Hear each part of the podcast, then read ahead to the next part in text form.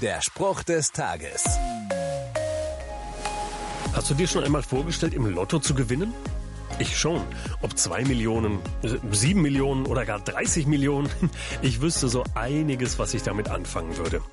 Dabei wird mir aber auch klar, dass es ja tatsächlich reiche Leute gibt, für die solche Summen relativ normal sind.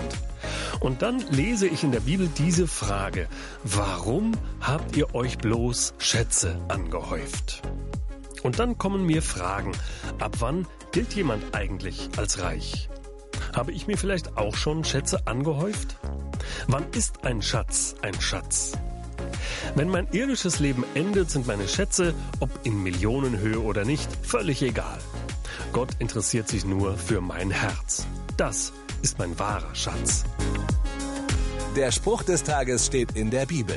Bibellesen auf bibleserver.com.